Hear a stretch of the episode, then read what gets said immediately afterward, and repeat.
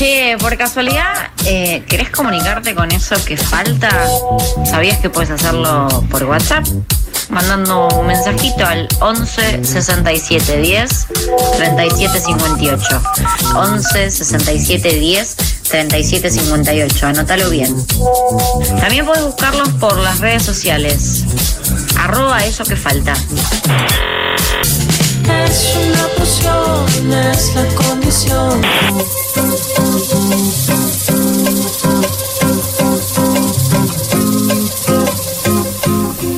Bueno, seguimos en eso que falta con Nachito Barragán. Seguimos, seguimos. Em, espero que sigas sintonizando la 88.7 en alguna parte de Caballito o Almagro o en cualquier parte del globo en fmlatribu.com. También podrías estar escuchándonos, mi estimadísimo Nachito Barragán. Es un enorme placer para mí saludar a un maestro del dibujo eh, con quien tenía muchas ganas de charlar, el señor Juan Vegetal. ¿Cómo andas, Juan Vegetal? ¿Todo bien? Hola, ¿cómo va? ¿Todo bien? ¿Vos cómo andás? Hola, metí un hola adelantado, ¿se escuchó? ¿Cómo, cómo? Metí un hola adelantado, ¿se escuchó? Ah, no, no se escuchó, no se escuchó. Ah, perfecto. Fíjate, fíjate si te podés poner bien el, el mic que te estoy escuchando medio mal, Juancito. Ah, te, de lejos se escucha. Sí, se escucha medio lejos. A ver. Voy a poner auriculares. A ver, a ver si mejora. Sí, sí, sí, sí, estamos, estamos muy bien. Ahí cómo se escucha. Ahí mejoró. Ahí se escucha mejor. Ahí estamos muy bien. Perfecto. Te saluda acá Seba Arteaga y Nachito Barragán. Hola, Juancito. ¿Qué onda, Nachito, Seba? Ahí en la tribu. Sí, sí, sí, muy contentos, acá en Lambaré y Bogado. Eh, ¿Qué onda, amigo? ¿En qué andabas? Acá, la verdad que justo ahora no estaba haciendo nada. Estaba escuchando una obra en construcción acá al lado. No, ¿tenés la famosa obra al lado? Ah, escucho todos los metales que cortan, los taladros. ¿Mucha construcción en el barrio o solamente ahí al lado? Sí, mucho, por acá hay varios. Cuando frena uno, arranca el otro. El otro día me contaba un amigo que también tenía una obra al lado y eh, como que fue toda una tragedia, pero lo peor fue cuando iban por su piso. ¿Entendés? Ah, Como que estaban a su altura, ese fue el peor momento. Medio dantesco todo, ¿no? Como los distintos niveles de sufrimiento a partir de la construcción. Sí. va avanzando. Bueno, Juancito, eh, yo quería charlar con vos porque la verdad me encanta lo que haces. Yo este, te conocí, no sé, hurgando por, por las redes sociales y, me enganché un montón. Antes que nada te quería preguntar, ¿qué onda Juan Vegetal, el seudónimo ese? ¿Cómo, ¿Cómo se construyó? ¿De dónde salió? Eh, bueno, gracias, te agradezco. Eh, Juan Vegetal, es un invento. Era, era un personaje de mis dibujos y eso. Y me gustaba el nombre, tenía onda. Era una zanahoria con un trajecito y un- una valija. Y cuando empecé a subir eh, mis dibujos a internet, quería inventar un nombre porque, viste, eh, ahora ya no uso tanto, creo, pero los dibujantes tenían sus seudónimos y quería tener uno así bizarro. Y Claro. como que da varias interpretaciones, como que vegetal se imaginan muchas cosas distintas. Sí, sí, sí, sí, recontra.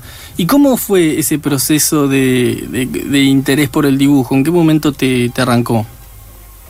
Eh, desde siempre, siempre dibujaba, cuando era chico quería ser onda inventor o algo así, como hacer experimentos, no sabía ni qué era, pero sabía que había que dibujar y anotar cosas, entonces ahí le metía. Y después un día descubrí que me interesaban las historietas, eh, así en concreto. Y- ¿Cómo cuál, che? ¿Con cuál arrancaste, te acordás? ¿Leyendo y Eh, eso? Así la que primera me partió la cabeza fue El Eternauta, así como obra. Claro, bien como clásico. decía, ah, mira, hay guionista, dibujante, como e- era más complejo. Pero siempre todas las de revista Genios, viste, revista Villiquen, todas esas me encantaban. O esas historietas que venían como juguetes de acción. Claro. Como Action Man traía una y me acuerdo de haberla copiado entera toda la secuencia de, de pelea y acción. Divino. Yo, ¿sabés que Debería revisar este dato, pero estoy casi seguro que Diego Parés, ¿lo tenés el dibujante ese? Sí. Él hacía participaciones en revistas así infantiles, que uno también, como es un dibujante tan versátil, eh, lo puede ver, eh, qué sé yo, dibujando todo tipo de cosas, pero también Todo tiene tipo de esta... cosas. Sí, sí, porque es medio guarango. eh. Hay ciertos límites. Va, O sea, no, él cruza ciertos límites. Sí, sí, pero bueno, también tenía este perfil. De hecho, él inventó el personajito de. de- ¿Cómo se llama esta golosina? El Sí, bisnique. la- el esquiador. El bisnique. Ah, mira, El bisnique. buen dato, buen dato. Sí. Así que tenía seguramente dibujantes de, de bueno de buen calibre estas eh, revistas Sí, infantiles. re, todo. Linda. Ahí, bien profesional. Linda Digo, re- parece alto capo. Tuve el honor de aparecer una vez en su tira, eh, Humor Petizo. No. Va, es una viñeta. A ver, contame, sí, ¿cómo es eso?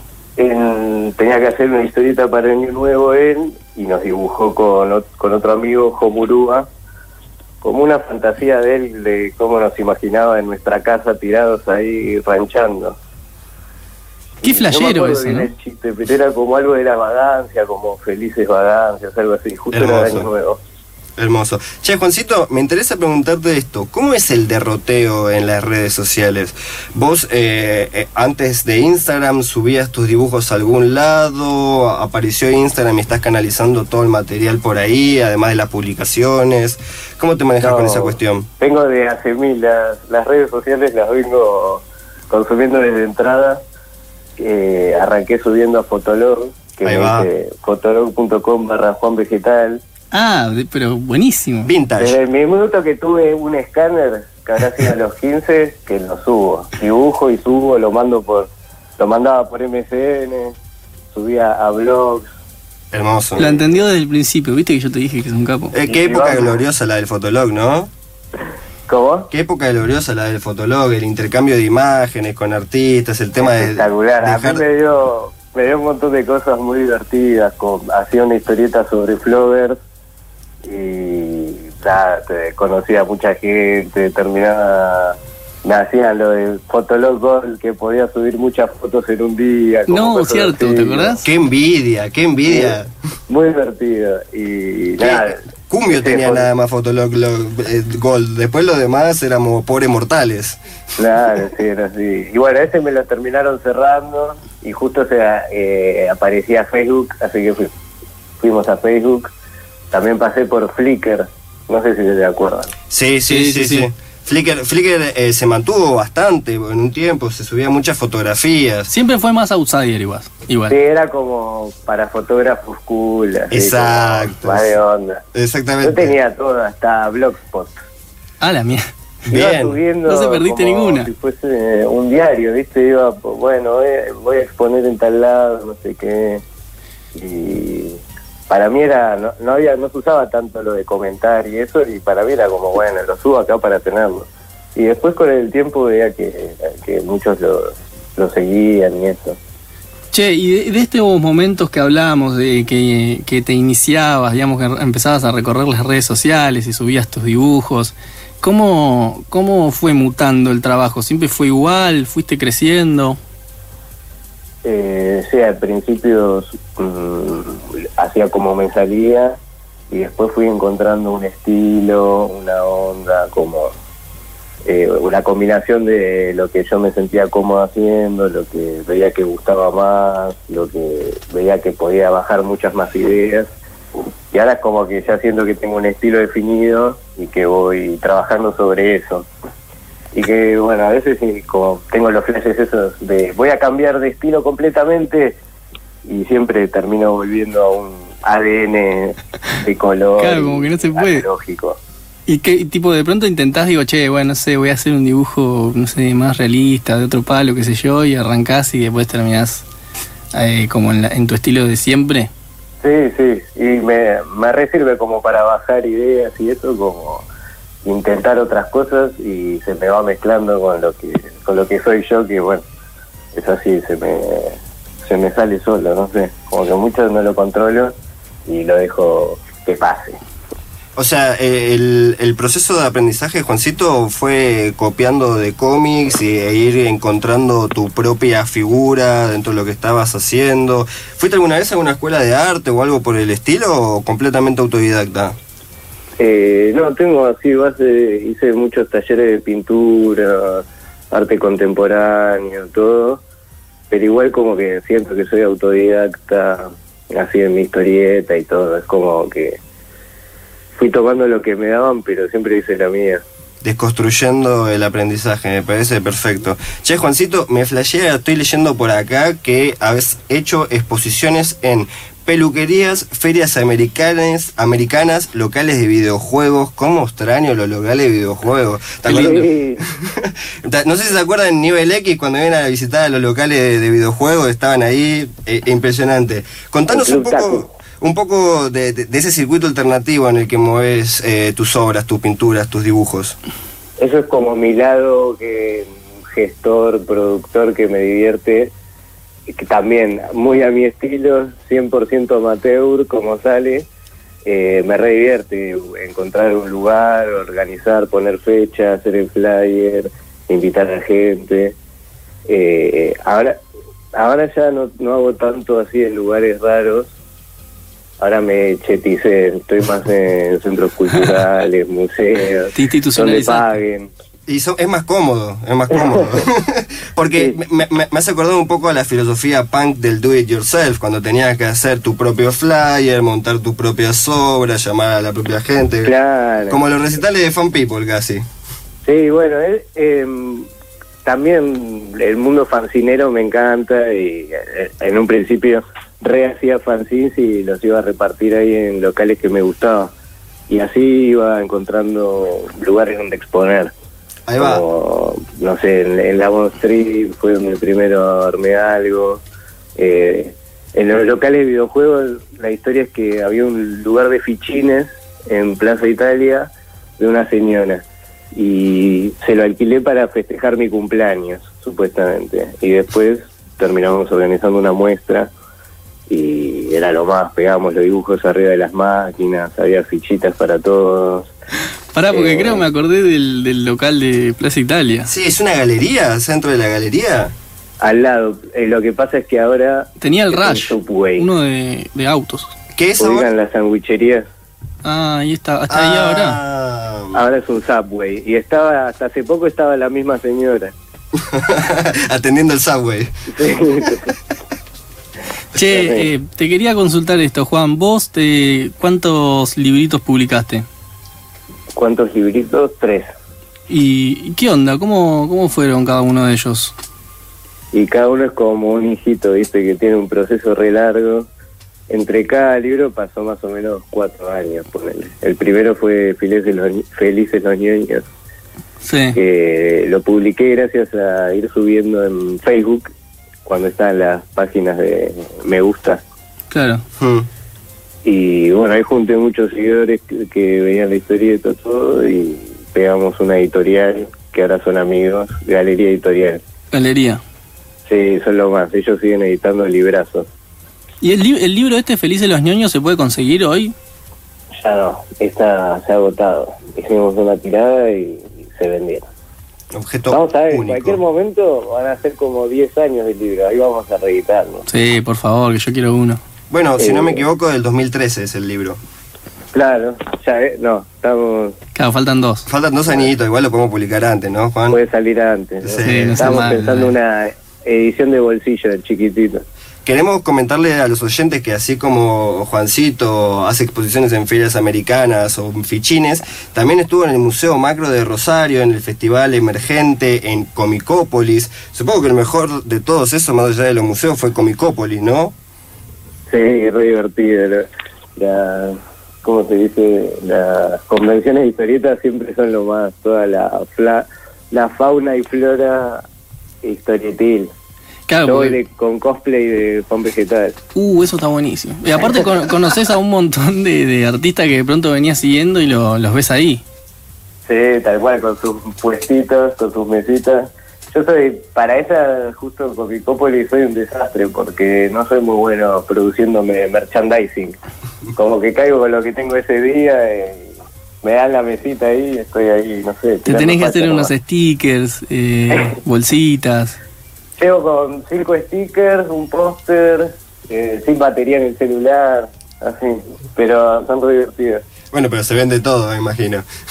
Sí, sí, bueno. A mí lo que más me divierte de las ferias y eso es estar con editoriales, como los chicos se quedan ahí en el stand y yo puedo ir a boludear por ahí, hacer sociales, con- contarle a la gente de mi libro, después de ir a comer algo. No, eso está buenísimo. Bueno, gente, estamos hablando con Juan Vegetal. Eh, ¿Qué onda? Felices los ñoños fue el primero, el segundo Cyber City. Cyber City Internet Pseudo System, o sea, el nombre completo. Eh, y ese lo publicamos con Wild Comics, que lo hicimos con Ideame, lo de crowdfunding. Ah, sí, sí. A todas las redes utilizaste, estuviste muy bien. Eso, Y eso voy es viendo grande las que productora. van saliendo, qué sé yo, voy probando. Y fue un estresazo, pero salió bien, porque era había que vender como muchos libros antes de que salga. Sí, sí, tipo sí. rifa de viaje egresados, ¿viste? Ah, claro. Puedes ganar una licuadora, esas cosas. ¿Y cómo es el contenido de ese? ¿Qué, qué onda? Cyber City es como una, un intento de novela gráfica, pero todo hackeado, y con errores de la Matrix, eh, explotado en color, bien psicodélico. Claro. Cyberpunk a full, pero con mi estilo naif, así medio aniñado y como haciéndome el que no quiero hacer de un género, que en este caso sería cyberpunk, pero, eh, haciéndome el rebelde con eso, con el género. Vos le, vos le, met- vos le metés bastante como a, a ese eso que dijiste vos medio niñado, eh, o mezclar personajes que de pronto lo que decías, una zanahoria con un maletín, o los, o los chisitos ninjas. Eh, ¿Qué onda esos elementos? ¿Cómo, ¿Cómo se te vienen? Porque hay que tar- tener fresco como ciertas cosas de la infancia también. Sí, tal cual. No sé, es como que me van atrayendo las, las formas, los colores, como que le hago caso a mi intuición de lo que me gusta. eh. no sé, si me pinta pegarle brillitos a una botella, lo hago y voy así, voy jugando por la vida. A Y mí- Todas las ideas las, las bajo, todo vale oro. Como de, de repente me viene a la cabeza una imagen de una zanahoria con un maletín y, y lo anoto, lo dibujo, aunque no sepa qué significa ni nada. Lo voy así. Si me atrae por algo o me queda rebotando en la cabeza, sirve para investigarlo o lo que sea. A mí me da la impresión de, eso que acabaste de decir recién, justamente, que el proceso creativo es bastante intuitivo en tu obra. Como que jugás con las texturas, con los colores, también con los mismos materiales, me imagino. Eh, y algo que me, me- me- me encanta, que es como... Hay, hay cierta ternura, pero dentro de... ¿Cómo decirlo? Dentro de irrealidades. Como que eh, vos recreas mundos y esos mundos están atravesados por, por personajes tiernos, pero tampoco ningunos boludos. Eh, no sé si eh, podés seguir contándonos un poco cómo es ese proceso intuitivo, cómo, ¿qué viene primero? ¿La, la idea o el color? Eh, todo mezclado, depende en cada caso. Eh, sí, es eso igual lo que decís, como que me manejo en ese, en ese lugar, voy creando mi, mi mundo, pero con esas imágenes infantiles que escapan a la realidad. Como que eh, es, es el mismo mundo este que voy creando atrae más temáticas, como si hago un castillo rosa, puede aparecer una carreta con un bicho, no sé, como que se va retroalimentando. Eh, Sí, total. Yo eh, diría más naif antes que infantil, porque no sé si puede ser que ciertas figuras estén infantilizadas, pero ahí hay una profundidad y cierta adultez en los dibujos. Digo, hay- acá estoy viendo, por ejemplo, la figura de un cocodrilo que ve el, el sol y el sol se convierte en un martillo y la hoz, por ejemplo, una cosa preciosa. Y dice que hay que tener paciencia. claro. Ese es bastante filosófico, digo, tiene como cierta profundidad. Sí, eso sí, yo, es, qué sé yo, voy anotando ahí mis pensamientos y mis cosas, que algún día me despierto más filosófico, otro más boludo, y lo voy bajando. A veces incluso me pasa que lo, lo hago, hago la historieta, lo que sea, y me parece malísima, me parece una boludez, y pasan los días o algo, y de repente cobra otro sentido. Claro. que solo me encima lo veo solo yo porque después capaz lo muestro lo subo y re gusta o lo que sea no no pasa nada de esas todas esas sensaciones que me pasaron a mí Claro. Che, bueno, y el último libro, que es el que tenemos acá a mano, que es el que estamos pispeando, es Terrestre, eh, de Juan Vegetal. Eh, ¿Por qué le llamaste Terrestre? Eh, es- no sé, me gustaba ahí. Primero se iba a llamar Fin de Semana Terrestre, era larguísimo. Como que viste que parece medio una anotaciones de cosas de la vida humana o de biología. co- Sí. Usé muchos libros de así de biología de tercer año, de la secundaria. Ah, así, claro, bien. copiando semillitas, cómo germinaban, todas esas cosas.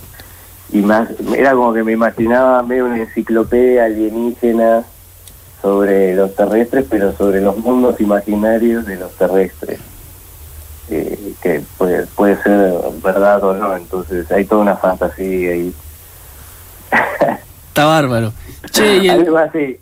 y el, y el pro- También hay un videojuego, Sí. Earthbound, que me inspiró mucho. eh, lo jugué en la cuarentena mientras dibujaba también. Y bueno, viene de ahí como de la vida terrestre, todo. Toda una mezcla. Y lo metes en la licuadora y sale eso. No, hermoso. este. Che, y, eh, y eh, o sea, vos ya estás en un level en el que te, man- te mandás un dibujo y es publicable. Eh, no sé, me- sí, O descartás me mucho. un dibujo lo hago de una y sale. Chao. Pero, Y sí, cuando, sí. y cuando tenés ese dibujo, decís, lo subo a la red, lo guardo para un libro, lo guardo Sí. para más adelante. Eh, si es un encargo para algo, no, me lo guardo. No lo subo y comparto cuando lo usan. Eh, después tengo los dibujos que son para que sí son para subir, que también después sirven para libros. Y después tengo los experimentos locos que nunca mostraré, de donde salen todas las locuras y cosas Claro. bizarras. Che, y en el proceso de este de terrestre, yo que lo, lo fui leyendo, eh, aparece mucho este sistema que pasa mucho en la tira de prensa. Viste que de pronto en la contratapa del diario estamos reacostumbrados a que estén las, las tiritas de prensa. Y Sí. como los dibujantes se- te- le- siempre te da la sensación de que en un momento se, que se les agota la, la creatividad, o no sé, y tienen que empezar a, a- a sacarle jugo a cualquier cosa. Y entonces de pronto pasa este, este comportamiento que, que tiene la tira de prensa, me parece a mí, que uno no lee el diario todos los días, entonces de pronto lee historias así medio colgadas en la tira de prensa que son medio autoconclusivas, pero que a veces cuando lo lees todos los días sí tienen más o menos un- una cosa, una, una secuencia que se viene repitiendo, o dos personajes que están juntos en una, y si bien tiene un remate y una conclusión, sigue la misma, la misma historia. Y yo veo que en Terrestre también tenés así algunos personajes repetidos. Viene por ahí también es como para, para seguir eh, sacando cosas y seguir que se te sigan ocurriendo cosas. Es red ahí, reviste la referencia, las tiras de diario. Para mí eso era, claro no, no existe más, pero para mí ese era el trabajo ideal, como publicar una tira todos los días en un diario. Ahora ya cualquier cosa, pero es algo que me gustaría hacer. Claro. Pero me encantaba ese formato y que después, eh, cuando terminaba el año, salía el librito. Claro, exacto. juntas. Después lo ves todo compilado. Y esos libritos para mí eran lo máximo. Y es re, es re lo que decís. Me, casi que es, lo hago sin querer. De bueno, cada cierto tiempo tiene que aparecer el personaje este, como para continuar el- este supuesto arco gigante que hay en, en toda esta tira que lo, lo voy inventando día a día. ¿Quién te Eh, gustaba de las contratapas? Eh, todos, pero el que más nos rompió la cabeza a mí, a varios de, así de mi generación, es Liniers, que tenía Bonjour en página 12. Y ese libro es clave. a- a- si, si le preguntas a varios de mis amigos, no sé, Iván Riquín, Jomurú, a Pancho Pepe, todos ellos, seguro tienen a Bonjour ahí de sus máximas influencias. Claro. Uh, Pancho Eh, Pepe.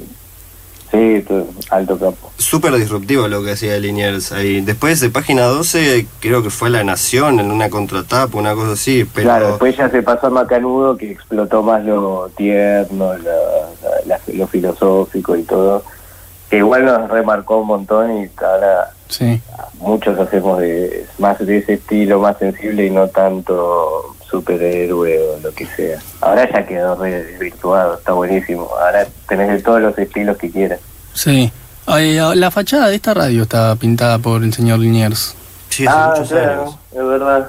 Sí, está bueno. ¿Y te gusta Eh, lo que está haciendo algún caricaturista ahora, en este momento? ¿Estás leyendo a alguien en particular, alguna novela gráfica? Ahora ando medio perdido, la verdad. O sea, veo lo de- estoy re en Instagram viendo a todos que están a full que me encanta, como los que decía Pancho Pepe, Homo, Lua, Iván Riskin, Paula Sosa Holt, eh, China 8, eh, Flor Tornicone. Claro, ahora, ahora está como más institucionalizado el tema de Instagram, el tema de ir subiendo material y generando ra- redes por ahí, por ejemplo. Claro, eh, pri- primero es por ahí y después los que les copa hacen libros, publicaciones, exposiciones. Es como, para mí es como más divertido verlo ahí físico, todo, o el objeto. Claro. Cada vez que sale algo de así de, de, de ellos o ahora, me pongo recontento, es un libro nuevo. De los últimos que va a ir habiendo en la humanidad. Totalmente, totalmente. ¿Cómo era el chiste que hiciste hoy de, de radio? eh, que la radio, es- Ah, sí, eh, la radio es como un podcast, pero en vivo. decíamos que los pibes de hoy dicen eso. ¿Cómo le, cómo le explicas a un pibe lo que es la radio hoy en día? Es un podcast en vivo. Radio streameada. Exactamente, exactamente. De hecho, hoy, hoy traje a colación que tendría que haber un canal de Twitch en la tribu y me sacaron cagando, me parece. Che, Qué difícil, como, como cuando ya hay algo instalado, tratar de mover todo eso es complicado. Ahora tengo todos mis amigos que están en eh, la droguita del NFT. uh, ni, ni me digas. Yo no entiendo el NFT. Están ahí a full. Yo, o sea, no, la verdad no me podré explicarlo, pero yo todos me han contado que, vamos a ver, como si yo sigo con mis fibritas ahí. Ah, pero eso, no voy a- ju- justo te no quería voy a preguntar la modernidad solo por inercia, ¿viste? Como si no me siento como los que hacían eh, tiras en los diarios y decían nada de internet para que ya fue. Y bueno, y ahora estamos todos con Instagram. Che, Mamá, lo que sea. eh, para ir cerrando, Juan, muchas gracias eh, por tu charla. Eh, ¿y ¿qué, ¿Qué onda el tema de los materiales? ¿Qué usas? Eh, para dibujar Sí. fibras escolares, Giotto o uso los, eh, la caja de 20 de Giotto, las de 10 de Faber-Castell y Crayola cuando estoy así dulce que puedo gastar. Eh, y, después para mis otras cosas físicas uso cartón, cartulina, plasticola, cinta de papel eh, y, con, y con eso puedo crear el mundo que quiera. Claro, Y tipo lo que- puedes regalarme para Navidad. De una. tipo lo que lo que hiciste para la UNTREF, eso medio bendita TV que, que aparecían esos elementos en cartulina y esos personajes. me gustó medio bendita TV, es tal cual. Pero lo tres fue una miniserie que eh, grababa con celular, que eran marionetas así hechas con cartón y se llamaba Todo Mal con Juan Vegetal. Juan Vegetal vive- es un joven que vive en la ciudad de Todo Mal y bueno, vive aventuras en cartulina, moco, todo así, bien flashero.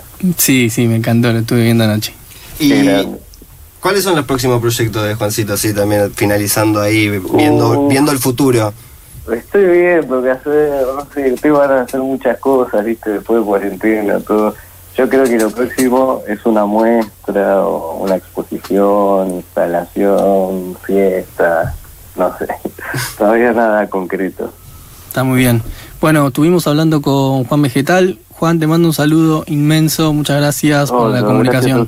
Chicos. Te mando un abrazo Adiós, grande, amigo, cuídate. Adiós. Bueno, ahí pasaba Juan Vegetal.